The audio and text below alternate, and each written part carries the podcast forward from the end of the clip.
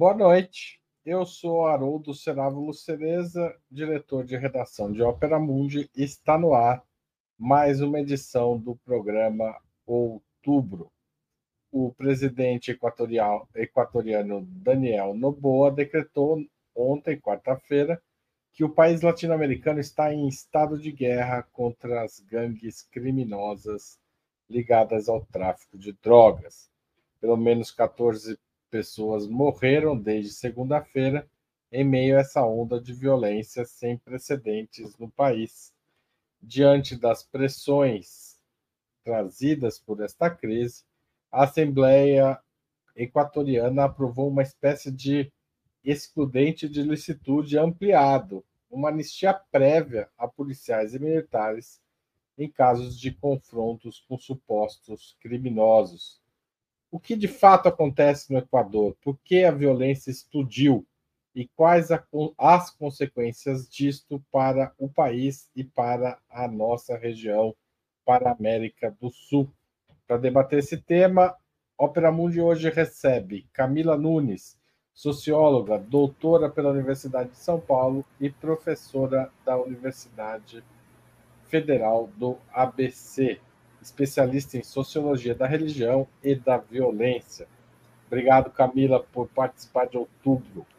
Jones Manuel, historiador graduado pela Universidade Federal de Pernambuco, mestre em serviço social pela mesma universidade e agora doutorando na área pela Universidade Federal de Alagoas. Jones Manuel também é educador popular e comunicador digital. E Ioli Líada, doutor em geografia humana pela Universidade de São Paulo, integrante do Conselho Curador da Fundação Perseu Abramo e autora do livro O Território, o Direito e os Estados Pós-Nacionais. Muito obrigado aos três. Já agradeci a Camila, que é a primeira vez que acho que participa aqui. Mas vamos lá, a primeira pergunta. Eu gostaria de começar de uma forma bem abrangente, que é pelo título que dei a este programa. O que explica a explosão de violência no Equador, na opinião de vocês? A população equatoriana é mais uma vítima da guerra às drogas? Começo pela Ioli Líada. Boa noite, boa noite, Haroldo, Jones, bem-vinda, Camila. É, e boa noite principalmente a quem nos assiste. Como é a primeira vez que nós nos encontramos nesse ano, eu quero desejar a todo mundo um ótimo 2024 né, e que a gente possa apresentar e discutir boas notícias aqui. Infelizmente, não é assim que começamos, né? Quer dizer, começamos tratando de um tema que, sob vários aspectos, é um tema uh, difícil, um tema eh, complicado, ruim. E, uh, e como todo tema complicado, complexo, ele evidentemente tem é, para entrar na, na pergunta que o Haroldo fez, ele evidentemente tem múltiplas determinações, tem múltiplas causas. Agora, neste caso, chama muita atenção um gráfico que circulou nas redes, em vários lugares, que mostra o crescimento da criminalidade, como ele se deu uh, de forma exponencial e muito marcadamente uh, depois de uma melhora significativa nos governos do Rafael Correa, nos governos da Revolução Cidadã, muito claramente a partir de 2017, com a assunção de governos é, de direita, né, do, do Lênin Moreno e depois do Laço. Eu nem estou colocando no Boa na conta, porque ele acabou de assumir. É, é impressionante esse crescimento, o que nos leva a pensar que é lícito estabelecer uma relação entre as políticas neoliberais que foram adotadas nesse período e, esse, e essa explosão da, da violência no Equador. É, só para citar os números, alguns dos números, é, o, a partir de 2017 havia uma certa estabilidade nos homicídios, por exemplo, né, que são uh, o, o, fenômeno mais violento, considerado mais violento de todos, na casa dos seis, eu estou aqui pegando os dados para não falar bobagem, é, na casa dos seis uh, seis homicídios para cada 100 mil habitantes. E isso cresceu 800%, chegando à casa dos 46 a cada 100 mil habitantes. E como o crescimento é exponencial, ele explodiu neste último ano. Ele explodiu em 2023, chegando a casa dos 7.800, 7.900 homicídios, fora outros números que são todos é, preocupantes e assustadores. Como que se pode estabelecer essa relação entre o neoliberalismo e, e esse crescimento da violência? E eu me deixei aqui, esqueci da, da dureza do, do reloginho. Então eu vou acelerar aqui, porque tenho certeza que os que me seguirem vão desenvolver esta ideias, vão desenvolver ou vão se contrapor essa ideia. Mas como se pode estabelecer essa relação? Primeiro, é, uma diminuição do Estado, uma, uma, a, a suspensão de certas estruturas que existiam da segurança e sua substituição por uma segurança privada, na melhor linha do quem tem dinheiro, como por exemplo as grandes empresas, consegue montar seu aparato de segurança privada. Segunda questão: empobrecimento da população. Empobrecimento da população e precarização do trabalho. Nós sabemos, nós conhecemos bem esse fenômeno né, aqui no Brasil e como isso acaba tornando muito atrativo, principalmente para a juventude, se associar ao tráfico. E terceiro, a relação destas, destes governos com, uh, com as políticas ditadas pelo Departamento de Estado dos Estados Unidos. E aí, isso tem a ver com a sua pergunta. Quer dizer, esse modelo da guerra às drogas, esse modelo de que o endurecimento das penas é que resolve o problema. Quando, na verdade, o problema, é, e a gente depois pode tocar nisso com mais, é, com mais detalhamento, porque o tempo acabou, você tem um problema de, é, de corrupção instalada no Estado, que também tem a ver com uma certa privatização do Estado, depois eu posso explicar isso melhor, que, nossa, cruel agora, hein? que faz com que, que, faz com que ah, até perdi, perdi raciocínio. É, você tem uma, uma um, eu perdi meu raciocínio, o que, que eu dizia, gente? É porque essa, essa imagem me, você está dizendo que tem um processo Desculpa. de corrupção no Estado. Ah, de corrupção, de compra dos agentes estatais, que também tem a ver com essa relação do capitalismo com o narcotráfico, que depois eu quero me deter mais nisso. Mas é, esse é o problema central, e se esse problema não, não é atacado corretamente, essas outras medidas de endurecimento da, das políticas de segurança não resolvem. Peço desculpas, porque eu me alonguei, ultrapassei o tempo, me atrapalhei agora, mas é assim que a gente começa o ano Feliz 2024. Obrigado, Ioli. Passo a palavra para o Jones Manuel. Diego, pega leve aí na surpresa para os nossos ah, convidados. Jones. Olá, Haroldo. Olá, Ioli. Olá, Camila. Bem-vinda. É um prazer estar nesse primeiro outubro de 2024. Eu estava com saudades, né? Ainda bem que as férias acabou rápido, porque não são férias remuneradas, fica aí uma demanda trabalhista para a gente resolver depois. Vamos lá, gente. É... Acho que é... Ioli ela introduz é, o tema de maneira sensacional, porque resume bem a questão. Claro que tem a ver também com a guerra às drogas, né? dialogando com a pergunta de Haroldo. É, dentro de um mix de problemas. É isso. Esse gráfico que a Ioli comentou, eu também publiquei nas minhas redes sociais porque é realmente chocante, assim, né? Ah, você tem uma redução do número de homicídios por 100 mil habitantes significativa na época do governo Rafael Correia, e a partir do governo Lenin Moreno o negócio dispara de maneira assustadora.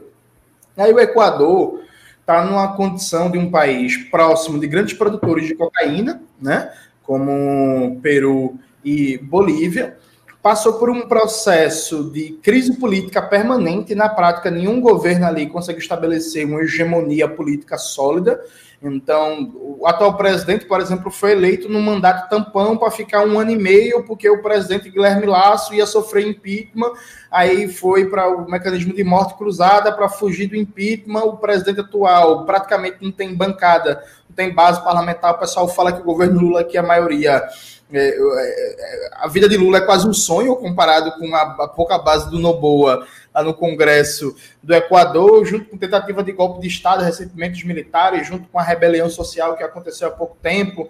É, ninguém consegue derrotar o correísmo, mas também o correísmo não consegue mais estabelecer um governo sólido e duradouro. Então, assim, você tem um país que está há alguns bons anos num processo de crise é, de empobrecimento, de destruição do Estado, de destruição do do, do, das políticas sociais, das políticas públicas, da capacidade do Estado se assenhorar do território. Né? Se a gente for pegar aquela definição clássica da ciência política, né, popularizada pelo Max Weber, não, o Estado é um monopólio legítimo da violência num determinado território. É muito difícil, inclusive, falar isso sobre o Equador, né? porque, na, na prática, a capacidade do Estado Nacional Equatoriano de definir os termos de soberania, ou seja, do uso do monopólio legítimo da violência, vem se reduzindo, né? Teve uma entrevista que o professor Leonardo Trevisan deu para a CNN, que circulou bastante, que ele cita o dado, o Equador tem duas vezes mais seguranças privadas do que policiais. Né? São só 60 mil policiais vis-à-vis 120 mil seguranças privados. Então você tem um país em decomposição, em crise política, em empobrecimento, em depressão neoliberal, num contexto de uma proximidade e de uma posição estratégica com o comércio internacional de drogas juntou tudo isso, deu no que deu. Obrigado, Jones. Camila. Bom, boa noite a todos. Estão me ouvindo bem? Prazer, né? Agradeço muito o convite, poder contribuir com essa reflexão aqui. É, e, bom, eu acho que algumas coisas, né? É, já foi, muita coisa já foi dita, né? É, por vocês. Eu acho que a, eu penso né, que a situação do Equador ela é o resultado de questões estruturais, né, que estão relacionadas ao próprio a América Latina como um todo, ao subcontinente latino-americano, digamos assim, é um fardo, né, que nós carregamos e acho que qualquer crise é, envolvendo a questão criminal precisa partir desse ponto, né? A nossa localização geográfica, né? Então, na América Latina estão os três produtores é, da matéria-prima, né, né, que produz o pó, a cocaína, que é uma das principais das commodities mais valiosas no mercado internacional. E os produtores dessa matéria-prima estão no nosso subcontinente. Então, esse é um fator, digamos, que está que tá relacionado a muitas das nossas dinâmicas é, de violência. Né? Uma outra, digamos, uma outra característica subregional são as, as extremas desigualdades que caracterizam os países da região,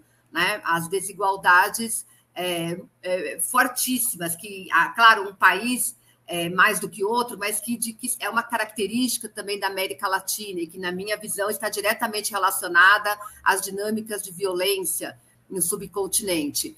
Ah, e, e, no plano internacional, né, relacionado também com a pergunta que, que, vocês, né, que foi feita, a guerra às drogas, né? Então, a América Latina, ela é o palco onde os Estados Unidos aplicam, né, é, de forma mais incisiva a, a, sua política de guerra às drogas, né? Então, ela é o palco dessa política, é a América Latina né? justamente por ser produtor e porque os países daqui, de, de alguma maneira, todos têm relações com esse, acaba tendo relações com a dinâmica da cocaína, seja como é, rotas, é, onde, por onde passam fluxos, seja como também mercados consumidores relevantes. E, e uma outra característica da sub-região, né, que a gente também precisa situar e compreender os impactos que ela produz, é de ter os Estados Unidos no norte né, do, do, do subcontinente. Então, ou seja, nós temos uma, uma dinâmica criminal é, organizada no subcontinente.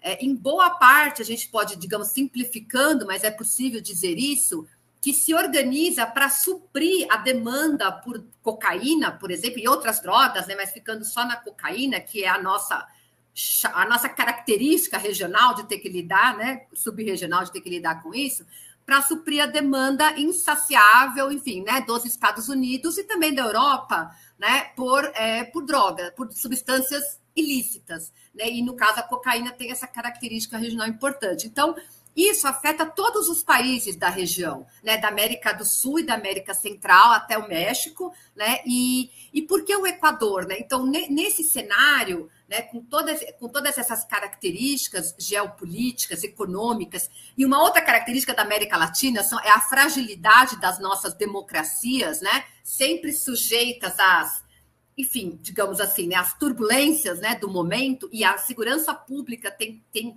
trazido turbulências em muitos países, né, afetando fortemente as instituições democráticas, então é uma outra característica. Então, diante disso, porque o Equador agora, né? Então, aí acho que são aí tem algumas questões específicas do Equador dentro desse cenário subregional. Então, uma acho que boa parte delas, né? A Ioli já disse, né? as políticas neoliberais implementadas nos últimos anos, o crescimento da pobreza, etc.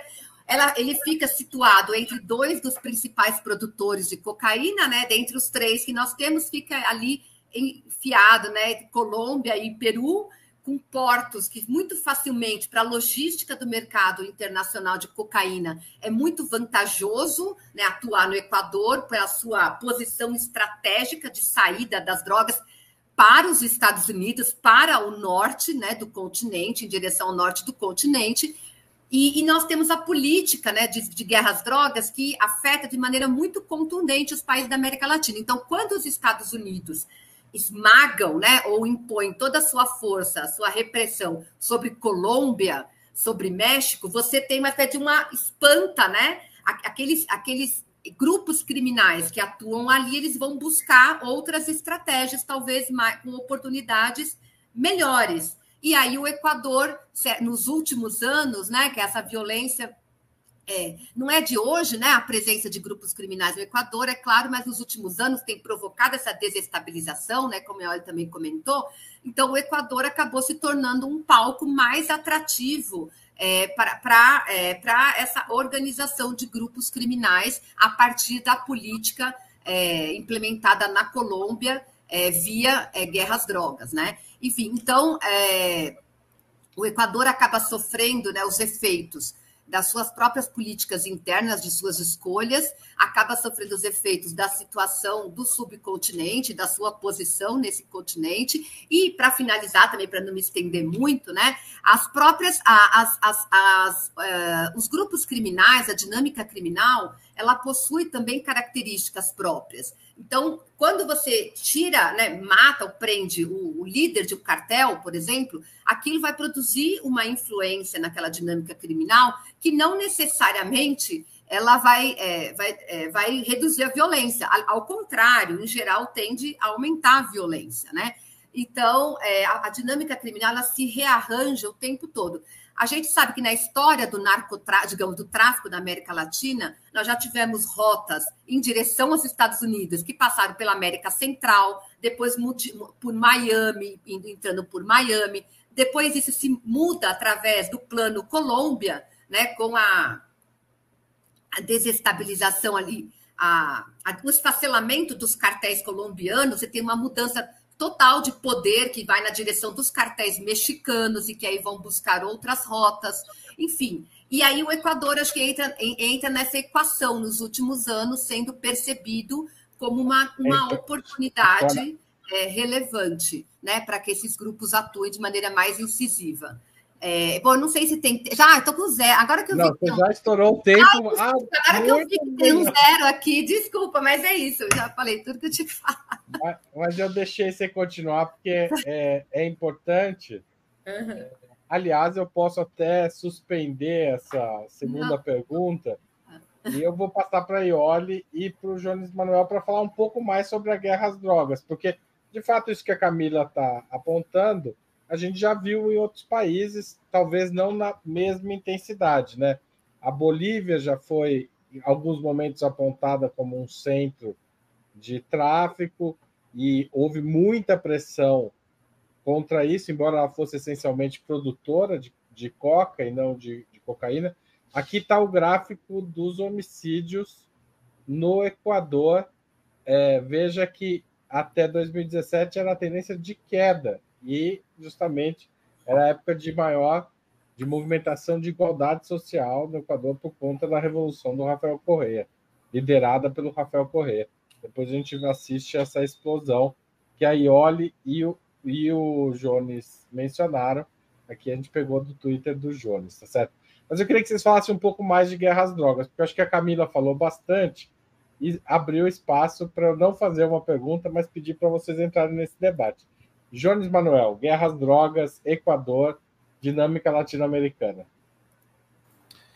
Veja, acho que como a Camila já sinalizou, a guerra às drogas é uma grande estratégia do imperialismo estadunidense que atua em duas frentes. Né? Teve um papel central no controle do gueto negro dos Estados Unidos, Martin Luther King, Malcolm X, Marcha para Direitos Civis, Panteras Negras, Rosa Parks e tudo isso. Né? Então, um autor que eu tenho profunda simpatia, que é o Louis Vacan, né? Ele até faz um debate de que o neoliberalismo vem no seu bojo, que ele chama de uma nova onda punitiva, que o neoliberalismo substitui o estado de bem-estar social por um estado de tipo penal, em que o mecanismo de controle social principal passa a ser o encarceramento, no caso dos Estados Unidos, uma particularidade de um encarceramento com claríssimo corte étnico-racial, né? Majoritariamente pessoas negras, em menor medida, e latinos e imigrantes, inclusive nos anos mais recentes, ao ponto que os Estados Unidos chegou à incrível marca de 2 milhões de pessoas encarceradas, né? Foi a maior expansão carcerária em tempos de, de paz, sem uma guerra interna da história da humanidade, com 800 mil pessoas é, inclusive em trabalho análogo à escravidão a partir do complexo industrial prisional, né, muito bem debatido, popularizado pela obra da pensadora, filósofa Angela Davis, que tem livros aqui publicados no Brasil sobre o tema. Essa estratégia de controle também foi exportada para a América Latina, e aí é uma coisa curiosa, né? Porque no fim do ciclo das ditaduras empresarial militares, substituindo o discurso da Guerra Fria, do combate ao comunista, ao marxista-leninista, ao inimigo interno, se forja um novo inimigo interno. O inimigo interno não é mais o comunista, não é mais o revolucionário, o guerrilheiro, o inimigo interno agora é o traficante, né? É o traficante, é o bandido que precisa ser combatido porque estamos numa guerra, precisamos conquistar o território. Acho que é evento marcante é, dessa, da vitória da ideologia na guerra às drogas no Brasil é o combate brutal dado ao primeiro governo Brizola no Rio de Janeiro, né? Que tentou, no bojo daquele debate sobre o fim da ditadura empresarial militar, trazer uma política de direitos humanos e de Estado de Direito e presunção de inocência para as periferias, e foi violentamente combatido e se criou a ventologia que o governo Brizola foi que explodiu a violência no Rio de Janeiro, justamente para o governo Brizola recusar a premissa da guerra às drogas como norte uma política de segurança, né? Enfim, como a gente sabe, o Brizola depois, o sucessor dele, da C. Ribeiro, foi derrotado pelo Moreira Franco, né? Que, se não me falha a memória, o apelido era Gato Angorá.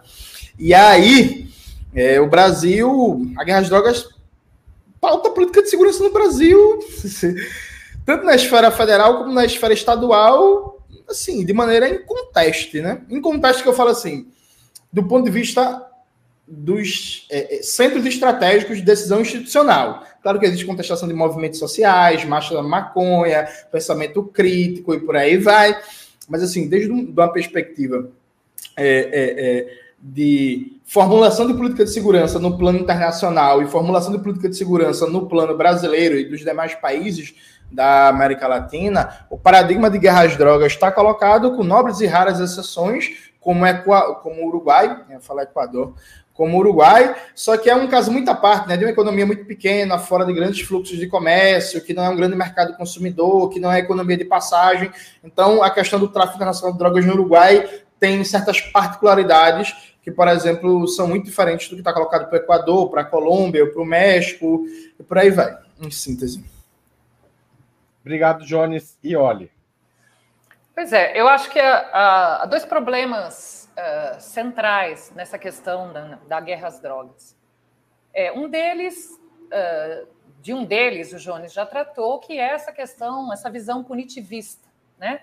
Essa visão de que o combate às drogas é uma guerra e você tem, na verdade, que aumentar penas, criar prisões de segurança máxima e etc., justamente para. E quanto mais você punir, quanto mais você prender, quanto mais você castigar, melhor você terá sucesso nessa luta. E aí o Jones já contou, já explicou brilhantemente como isso é usado tanto nos Estados Unidos contra o inimigo interno, como em outros países da região. E é sempre a população periférica, preta, né, mais fragilizada, que sofre as consequências disso. Esse é um problema. E o outro problema é que a guerra ao, ao narcotráfico, a guerra às drogas, ela é, sempre tem sido usada pelos Estados Unidos é, paralelamente ao uso que os Estados Unidos fazem da guerra ao terror, ou seja, ambos são instrumentos imperialistas de intervenção nos outros países, né? É, é, é, é, maquiados de formas distintas. Então, em alguns lugares o problema é o terrorismo, aliás, em outros lugares o problema é falta de democracia, e em países como a América Latina, que não são exatamente não, não, não, é, que esses temas não são os centrais, é, eles, eles mobilizam o tema do combate ao narcotráfico para uh, intervir, para participar, para ter acordos é, militares, como o próprio Equador tem. O Equador tem um acordo militar com os Estados Unidos que uh, preocupa nesse momento, porque ele permite, em dadas circunstâncias, que uh, os Estados Unidos enviem tropas especiais para o território equatoriano. Então, a guerra às drogas tem esse, esse duplo, esse, essa dupla face problemática, no meu modo de ver. E, e o pior, não sei se é o pior, mas um agravante é que ela é totalmente ineficaz. Ela se mostrou ineficaz onde ela foi aplicada. O que acontece, e acho importante ressaltar isso, e eu comecei, eu introduzi o assunto na primeira resposta, é que nós não podemos esquecer que, sob o sistema capitalista, o narcotráfico é um negócio da China. Da China não, é um negócio extremamente lucrativo. Extremamente lucrativo. Aliás, a China não está metida nesse negócio. Exatamente, né? por isso a expressão está totalmente equivocada. É um negócio extremamente lucrativo e como qualquer negócio capitalista, se você é, é, cria, se, se você estrangula suas condições de sobrevivência num determinado território, ela migra para outro território. E a Camila já disse, como geógrafo, eu, vou até resgatar coisas que a Camila disse, existem, é, os, os, capitalistas diriam, vantagens comparativas no território equatoriano para que o narcotráfico se instale ali. E quando eu falei em, em corrupção, e com isso eu concluo, quando eu falei em corrupção, eu não estou me referindo àquela corrupção instrumentalizada contra a esquerda, eu me refiro ao fato de que os aparatos de segurança e o sistema de justiça está totalmente comprado, porque no sistema capitalista o dinheiro compra quase tudo. Uma das coisas que ele compra, e nós sabemos bem que no Brasil é, é parecido, são esses aparatos. Então, na verdade, não adianta você é, é, querer estabelecer uma guerra contra as drogas, que seja uma guerra contra os produtores ou contra os consumidores, como acontece muitas vezes, ou contra gente que nem está envolvido, mas só está nos territórios em que isso acontece, e de fato é, insistir em não perceber que enquanto as drogas forem um grande negócio com um mercado consumidor imenso nos grandes centros como Estados Unidos e Europa, existirá é, um narcotráfico. Obrigado, Ioli. Vou passar então agora a segunda pergunta porque a, a esquerda equatoriana, pelo menos a presente na Assembleia do país, aceitou o discurso de estado de guerra e apoiou a medida da anistia antecipada de policiais e militares que enfrentarem as chamadas gangues. Como vocês avaliam essa decisão? Por que, que é, essa, essa esquerda foi empurrada para essa situação? Eu vou começar agora com o Jones Manuel.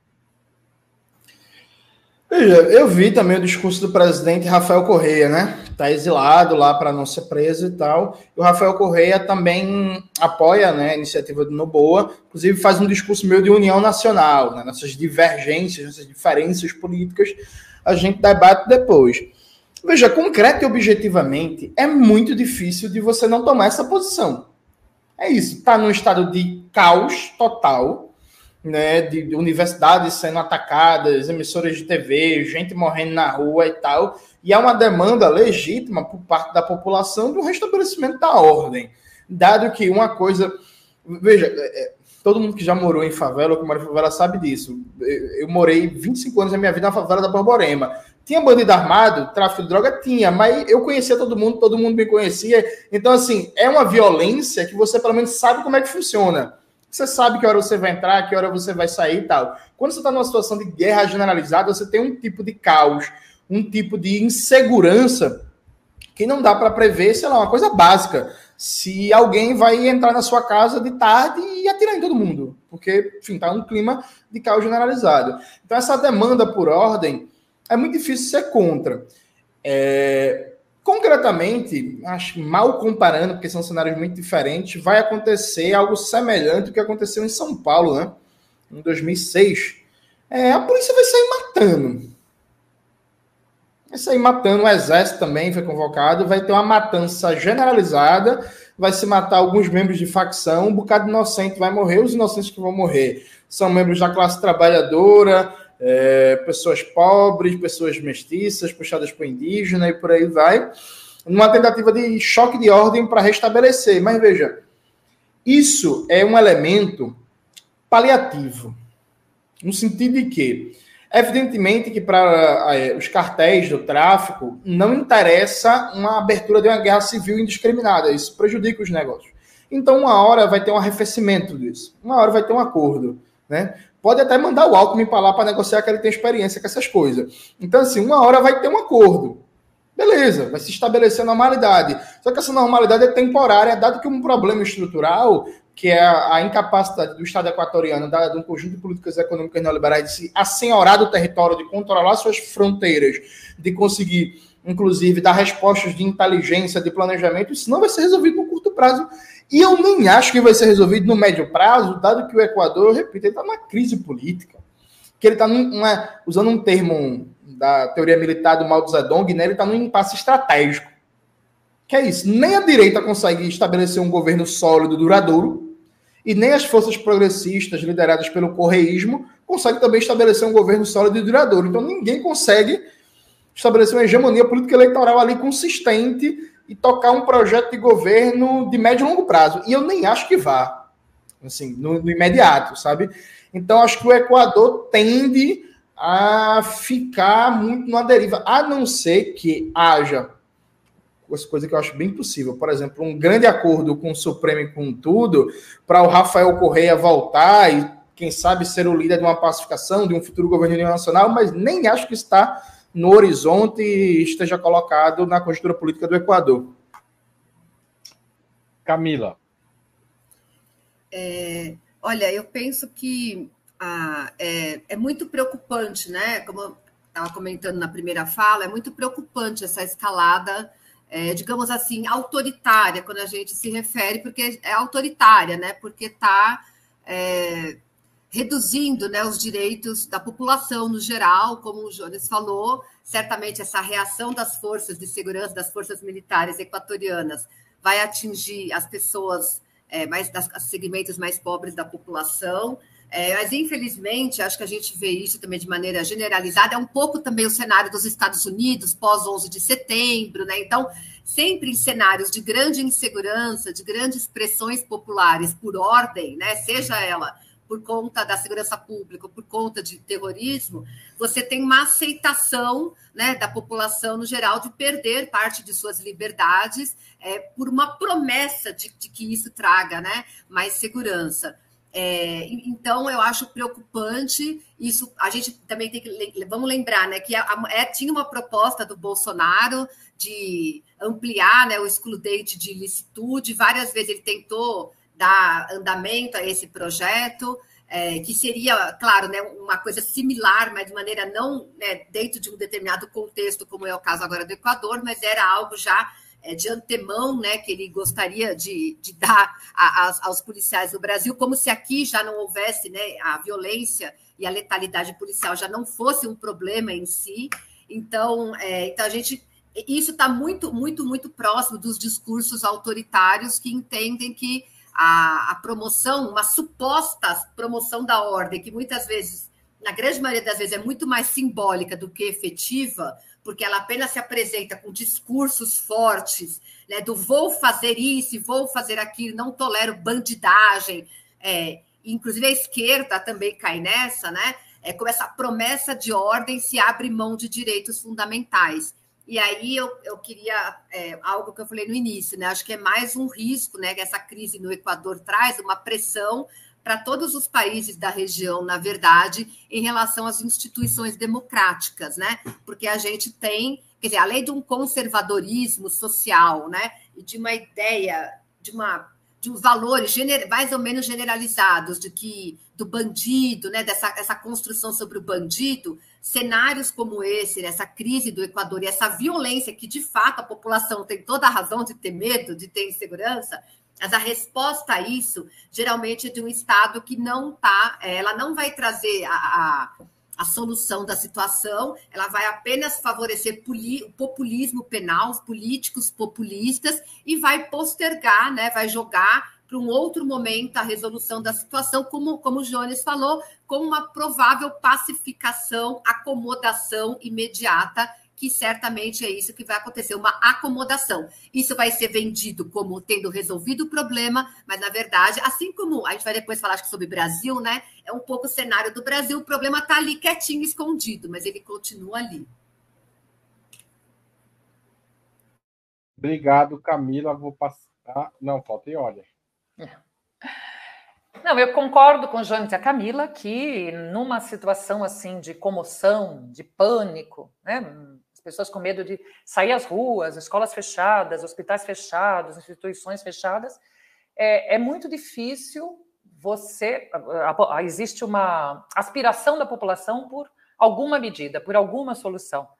E a gente também não deve dourar a pílula, porque essas bandas criminais, essas gangues, são realmente perigosas, são realmente violentas. Então, eu entendo que seja muito difícil se colocar contra é, medidas do governo, é, nesse momento, um, apresentar grandes objeções, etc. Eu, eu, concordo com tudo isso. Agora, eu acho que a posição do Correia se passou um pouco. Por quê?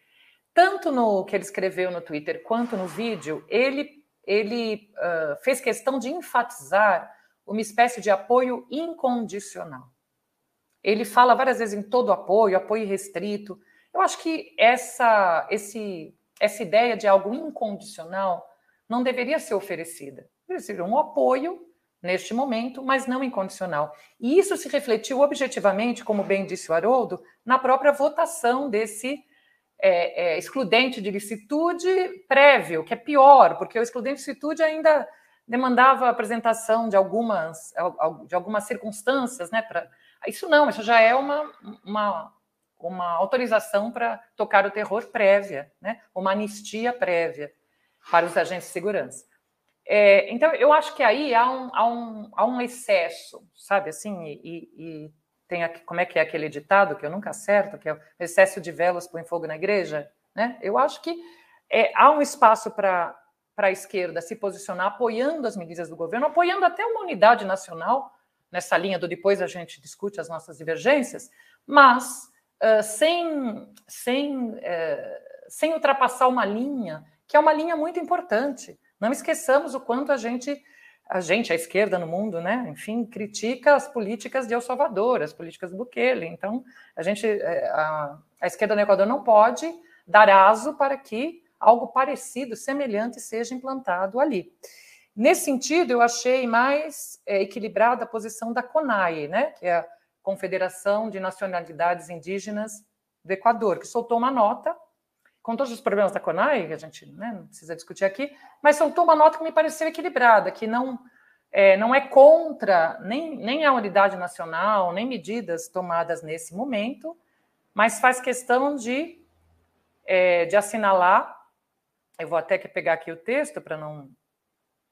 Faz, faz questão de instar o governo a atuar dentro do marco legal vigente e a respeitar as organizações como espaços legítimos de defesa da cidadania, ou seja, para evitar esse risco de que esse endurecimento se volte contra outras organizações né, populares, como a gente já viu acontecer, e também exortou ao parlamento a não aproveitar este clima, esta situação, e aprovar leis ou políticas públicas impopulares que, uh, que na prática, suprimam direitos constitucionais. Achei essa posição mais equilibrada e acho que era isso que, que era por aí que a esquerda eh, equatoriana deveria seguir.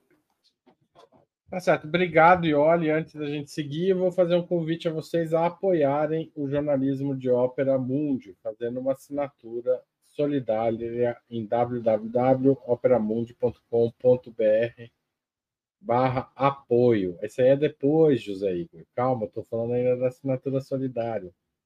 É, se você quiser, pode se tornar também membro pagante do nosso canal no YouTube. Se é, mandar um super chat ou super sticker, hoje ninguém mandou, mas quem mandar será muito. A, a gente fica muito feliz. Pode mandar também um valeu demais se estiver assistindo o programa gravado ou um pix a qualquer hora do dia ou da noite para apoie.operamundi.com.br. Nossa chave é essa aí que está na tela. Eu vou repetir, apoia.operamundi.com.br. Como vocês devem imaginar, são os leitores e os espectadores de Opera Mundi que mantêm, essencialmente, a maior parte da nossa receita vem do apoio que vocês dão. E é este apoio que permite que a gente tenha programas como este, debatendo esta questão nesta profundidade e com essas características que não é fácil encontrar por aí, tá certo? Então, se você gosta dos debates, nos apoie. E finalmente tem a promoção do apoio anual.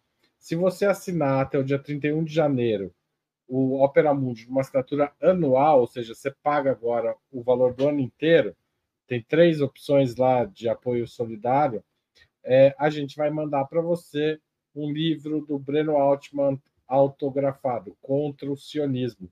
Também é uma forma de se solidarizar a ele que está sendo vítima aí da perseguição judicial promovida por entidades sionistas, tá certo? Estamos aguardando o seu apoio. A gente agradece muito é, se você puder participar. É, vou passar para a quarta questão, que é uma questão que está na cabeça dos brasileiros. Essa crise de segurança no Equador, que, e neste momento, segundo as, as fontes do governo equatoriano, são 178 reféns presos nas unidades, é, nas unidades prisionais pelos encarcerados, né? É, são 178 pessoas feitas reféns pelos encarcerados. É, essa crise de segurança no Equador tem relação com os grupos criminosos que atuam no Brasil? O Brasil tem motivos para temer que essa crise de alguma forma se espalhe para cá ou se repita? Vou começar essa com a Iole. Eu, de novo. É, primeiro, sobre a relação com os grupos brasileiros. Embora eu não seja especialista, aliás, nós temos uma especialista aqui na, na bancada, ainda bem, né? É, Vamos não, ouvi-la daqui a pouco. Vamos é, não, não, assim, sobre as, as relações, tudo que eu, de tudo que eu li, é, na verdade, as relações é, principais dessas bandas criminais são com os cartéis do México, né? Então, uh, os choneros, que recebem esse nome porque eles se constituem na cidade de Chone, eles teriam relação com o cartel de Sinaloa, que é o maior cartel mexicano, e o, o, o grupo Los Lobos, que é uma dissidência de Los Choneros, teria relação com o cartel de Jalisco, uh, Nueva Generación. Né? Esses são, essas são as principais relações. Aliás, essa relação com os cartéis mexicanos tem tudo a ver com o que discutíamos sobre a guerra às drogas. Na verdade, é, quando, a, quando a Colômbia consegue, um, de alguma maneira, diminuir o poder dos cartéis de Cali e de Medellín, e também quando você tem um acordo com as Farc, porque as Farc tinham um grande domínio territorial, elas tinham um grande controle territorial, quando elas é, deixam a forma de organização original delas, aquele território fica, uh, os territórios ficam mais, mais fragilizados, mais vulneráveis.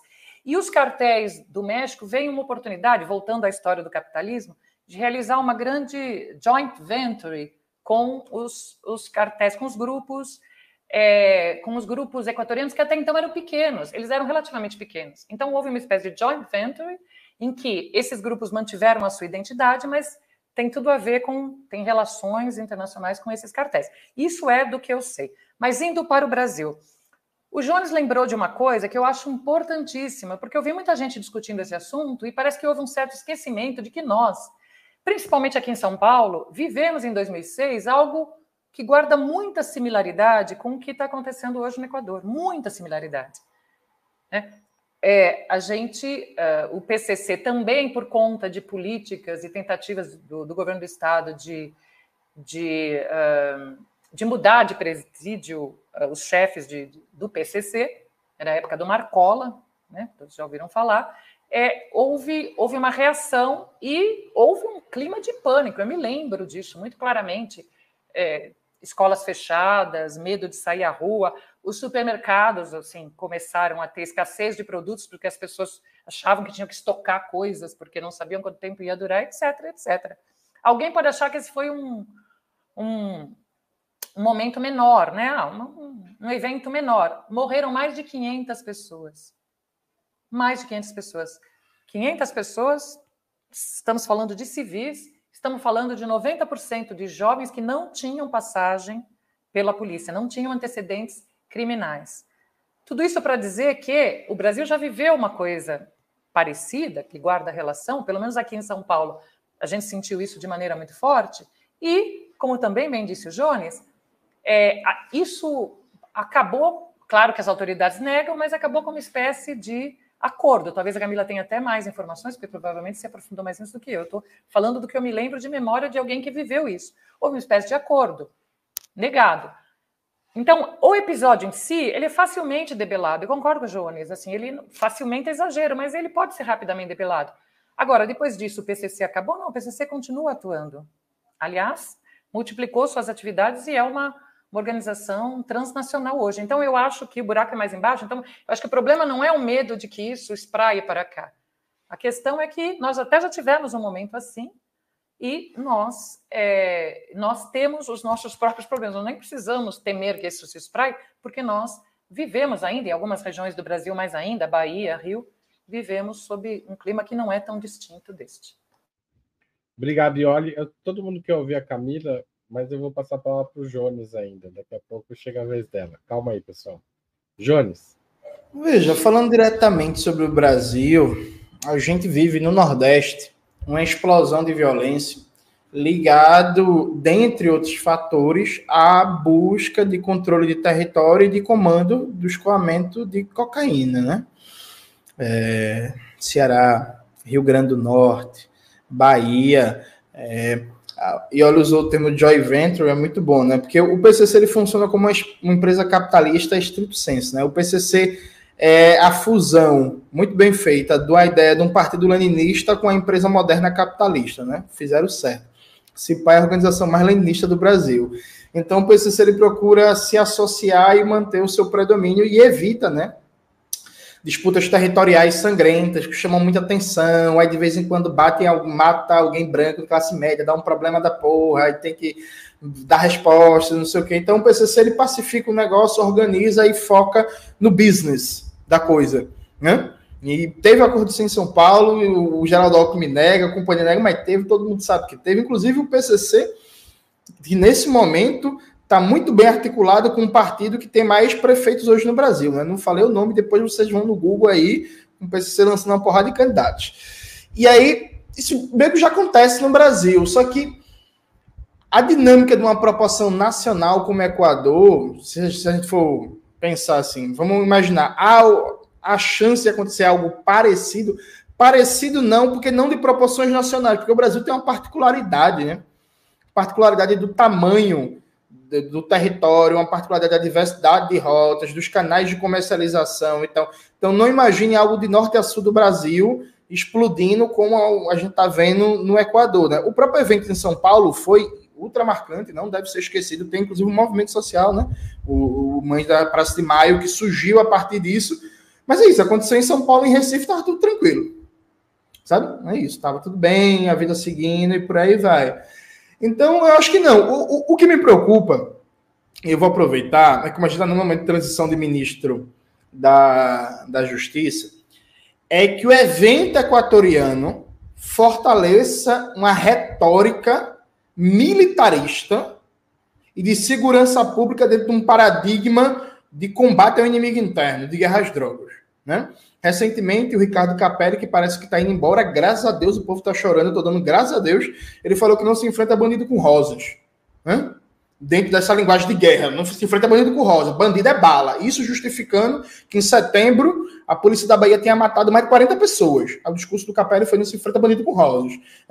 Então, a minha grande preocupação, e eu não, enfim, ignorância minha, não, não conheço bem o perfil do pensamento Lewandowski sobre isso, o Lewandowski do Brasil, não o da Alemanha, é, eu não sei como é que ele pensa essa questão de segurança pública, mas eu já vi aqui e ali gente falando que a crise no Equador demanda que a esquerda repense o discurso sobre segurança pública. E quando fala assim que a esquerda repense, veja, gente, não é repensar no sentido de melhorar o debate, a pesquisa, não. É repensar no sentido de adotar um discurso de direita, viu? Normalmente, quando vem com esse negócio, não, acho que a gente tem que repensar seu debate sobre segurança pública, é para dizer que a gente tem que ceder ao populismo penal e ao militarismo. Obrigado, Jones. Camila.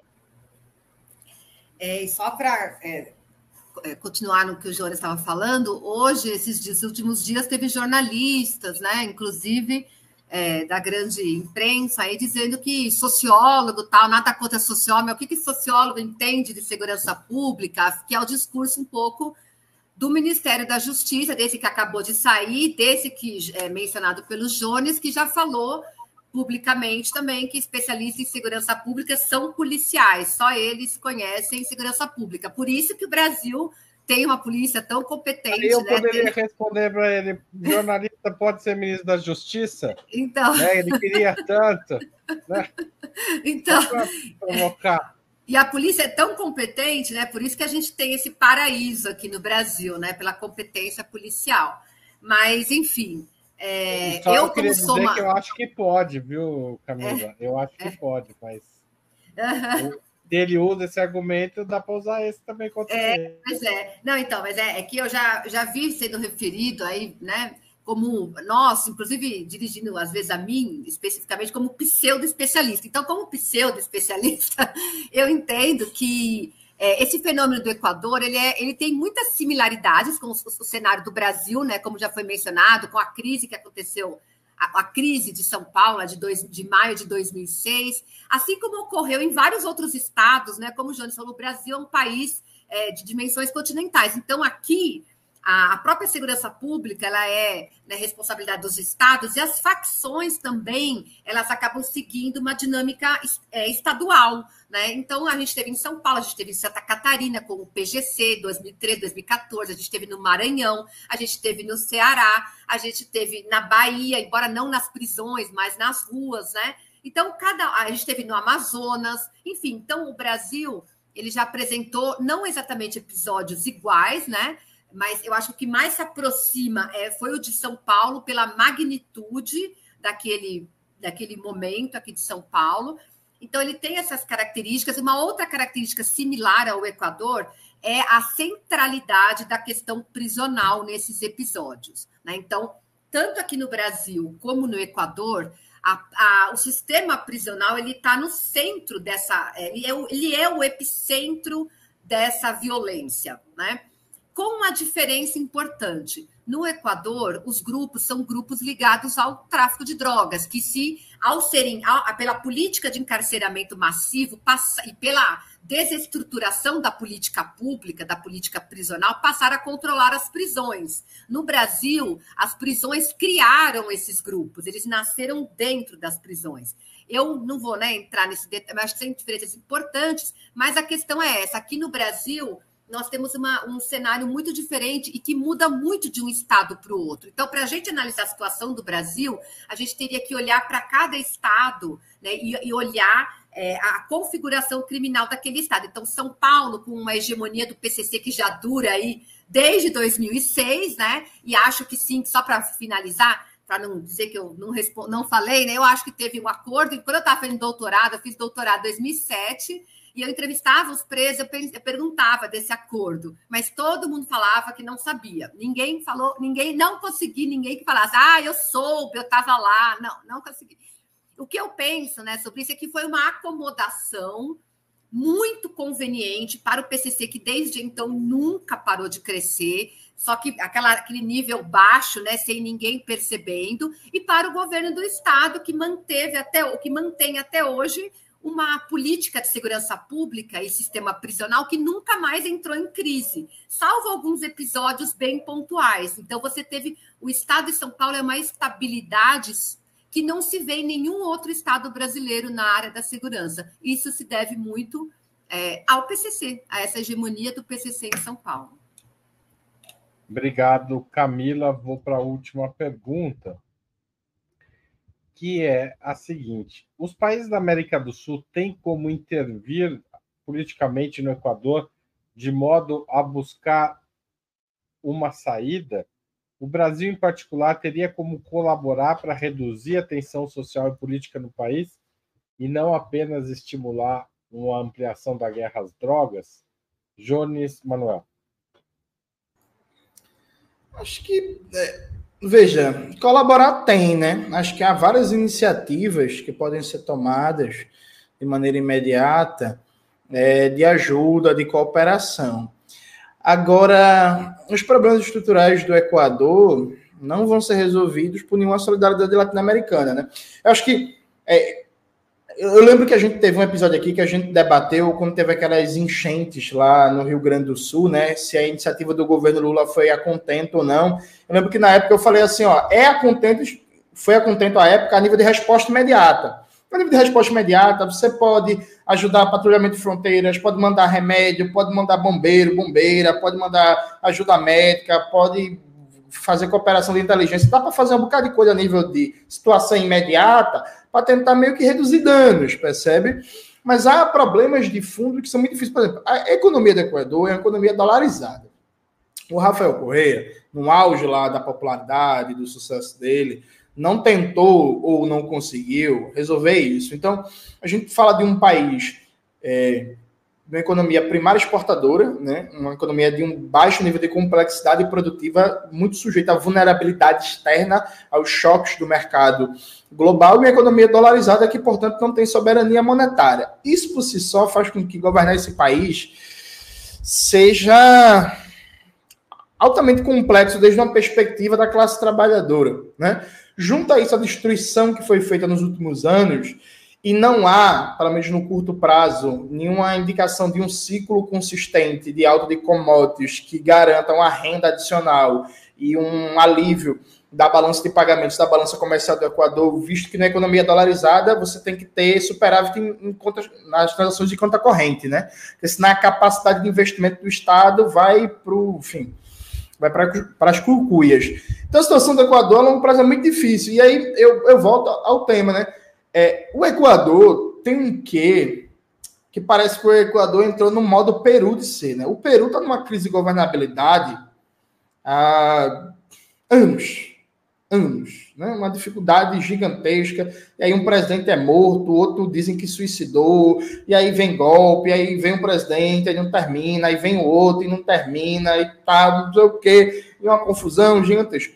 O Equador parece que entrou numa lógica que é muito difícil estabelecer um padrão de dominação ou avançar numa perspectiva, pelo menos no curto prazo, de, de uma, uma luta da classe trabalhadora para mudar, avançar para além de uma ordem capitalista.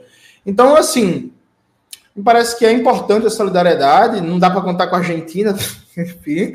É, tem, tem, tem, o Brasil aí, tem o Chile, tem o Uruguai, o Peru também não está fácil, né? A Bolívia pode ajudar. Mas é isso, acho que são ajudas importantes, mas que o problema a longo prazo eh, não vai ser resolvido. E eu acho que, para fechar de verdade o raciocínio, veja, o, com todos os problemas que tem o governo Lopes Obrador no México, é, o Morena, o Lopes Obrador, me parece que o governo dele conseguiu dar um freio numa certa balcanização de violência e de quadrilhas que estavam colocadas ali no México, né? Que inclusive teve o desaparecimento dos jovens, uma guerra gigantesca. Então, parece, pare, parece que conseguiu caminhar para certa recomposição do tecido social e da capacidade de soberania do Estado Nacional. É, é muito difícil, eu posso estar enganado, porque eu não acompanho com a devida profundidade a conjuntura do Equador. É muito difícil aparecer uma força política que consiga fazer algo semelhante que parece a curto prazo no país.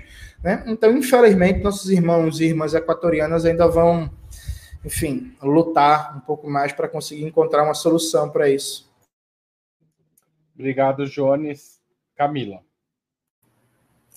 É, eu acho que a, digamos assim, o apoio ao Equador ele pode ser dado, claro, né, a importância é, geográfica, a importância regional do Brasil é em conteste, é, mas ficando na, no campo da, da cooperação policial mesmo, a cooperação da, dos, é, das agências de inteligência, né, na tentativa de, de enfim, é, de compreender e de, e de pensar cenários possíveis de saída para o país, né? além da, das, das formas de cooperação econômica, né, já mencionadas pelos Jones.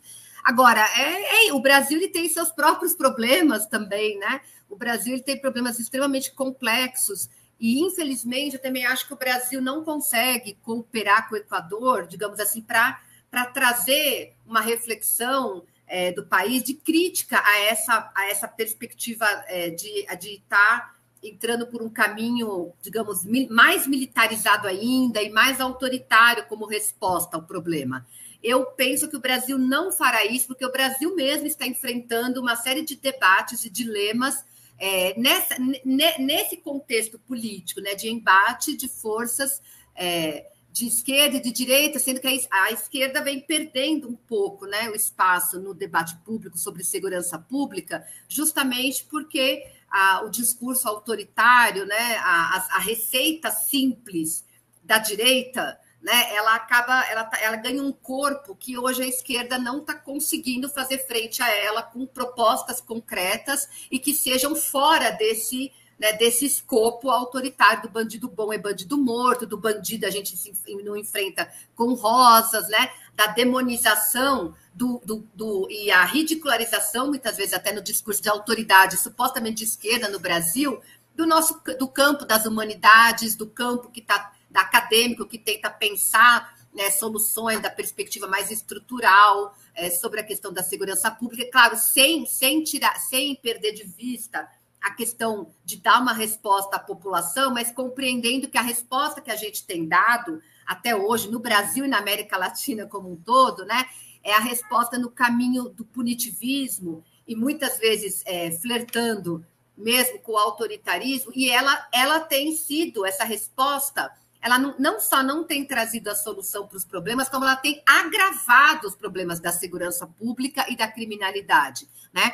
Uma das características do Equador, por exemplo, né, pelo que eu também andei é, é lendo esses dias, foi que é, o, o, o, presidente, no início do ano, fez uma, uma política de liberação de armas para tentar recuperar a popularidade. Então, essas gangues tiveram uma oportunidade de se armarem ainda mais. Né? Enfim, então o Brasil realmente acho que se encontra num cenário politicamente muito delicado para contribuir com o Equador, para tentar pensar numa forma né, de responder a esse problema numa chave diferente daquela que o Equador vem propondo. Infelizmente, o modelo que a gente tem é o modelo de El Salvador. Né? Infelizmente, um risco que a gente tem no continente é desse modelo é, dele ser pensado como uma solução para os problemas da criminalidade do nosso país. Obrigado, Camila. E olha, Bom, é, antes de mais nada, eu acho que a gente tem que afastar de pronto, como dizem os juristas, afastar de pronto a ideia de intervenção. Né? Quer dizer, é, uma intervenção seria uma presença, de alguma maneira, do Estado brasileiro no território equatoriano. Eu acho que isso a gente tem que afastar, porque a questão da soberania nacional nesses temas ela é fundamental. Essas coisas a gente, é, mesmo que fosse uma coisa pactuada, se abre margem para que outros países se arvorem a fazê-lo. Agora, é, algum tipo de colaboração, principalmente um tipo de colaboração é, concertada regionalmente, para mim seria importante. Algum tipo de solidariedade e cooperação. Sempre, evidentemente, oferecida ao Estado uh, equatoriano, sempre, evidentemente, pactuada, conversada com o governo equatoriano. Por que eu acho importante isso? Alguma colaboração regional, pensando que o narcotráfico, como já falamos aqui, é um crime que ultrapassa fronteiras, né? ele tem essa dimensão. Mas por quê? Porque, novamente, aqui tem um risco, eu já falei sobre ele aqui e já falamos sobre ele em, outras, em outros temas, como, por exemplo, o conflito entre Guiana e Venezuela. Sempre há o risco de que os Estados Unidos sejam esse agente da intervenção, da colaboração no território equatoriano. E eu acho que isso não nos interessa. Veja que os Estados Unidos já se manifestaram fortemente oferecendo essa colaboração, tanto na figura do Jake Sullivan, né, que é o porta-voz também do Conselho de Segurança Nacional, como do próprio Kirby, né, que é o, conselho, que é o porta-voz da Casa Branca. E sempre nessa linha de que estamos à disposição para colaborar na, na elucidação dos, dos casos, é, na, oferecendo tecnologia, oferecendo nosso know-how, etc, etc, etc. E eu acho que isso seria, por, por razões que todos conhecem, desastroso. Seria, é, embora todos devem lembrar que uh, os Estados Unidos tinham uma base militar, base de Manta, no Equador. Quando Rafael Correia assume, ele não renova a autorização, eles retiram manta e seria desastroso o retorno, mesmo que de outra forma, da presença militar, né, da segurança dos Estados Unidos nessa, nesse território. Então, eu acho que, é, que algumas iniciativas são importantes. O Mercosul soltou uma nota mais ou menos nessa linha, se solidarizando com o governo, oferecendo apoio, e se estava costurando, eu não sei a quantas anda, alguma coisa no âmbito daquela iniciativa do Consenso de Brasília. O que é o Consenso de Brasília? Vamos lembrar que a Unasul está, está uh, inativa e agora com, com a eleição do Milley vai permanecer assim por algum tempo. Então, o Consenso de Brasília foi aquela carta assinada pelos governos da América do Sul na reunião feita pelo governo brasileiro aqui em Brasília o ano passado. Então estava se tentando costurar alguma coisa ali, também nessa linha apoio, oferecemos solidariedade e obviamente bilateralmente vários governos, inclusive a Polícia Federal Brasileira, entraram em contato com a segurança, oferecendo alguma ajuda nesse sentido. Mas eu acho que se houvesse uma concertação regional e se essa cooperação fosse feita nesses termos, para mim sempre fortalece a integração regional e evita que atores extra-regionais é, se arvorem como aqueles que podem ou que devem cuidar das, da, nossa, da nossa segurança e, é, e ser polícia no nosso no território aqui latino-americano. E muito obrigado, obrigado a você, ao Jones e a Camila pelo programa. Acho que foi um debate bem importante. Espero que ele circule. Se vocês puderem, que estão assistindo, ajudarem a compartilhar e mandar para os seus grupos de WhatsApp, Instagram, etc. Porque rola muita desinformação nesses momentos, rola muito meme e é preciso que as pessoas parem e prestem atenção em debates mais aprofundados. Então, muito obrigado. Obrigado também a Jerusa e o Denilson que mandaram super chats durante o programa e até a próxima semana. Valeu, Camila. Obrigado pela estreia sua aqui. Obrigada, gente. Parabéns pela tchau, disposição. Tchau. Boa noite. Boa noite.